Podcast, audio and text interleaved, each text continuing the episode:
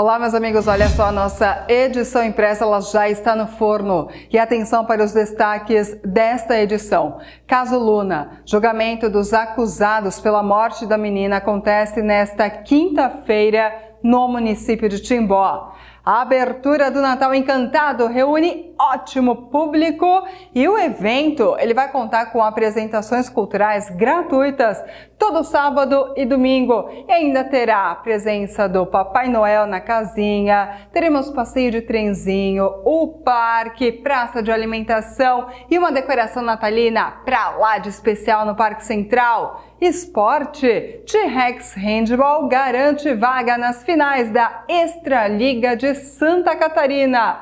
E ainda, aconteceu no final de semana a Festa das Tradições em Benedito Novo. Na nossa edição impressa, saiba como foi a festança. E ainda, setor de segurança.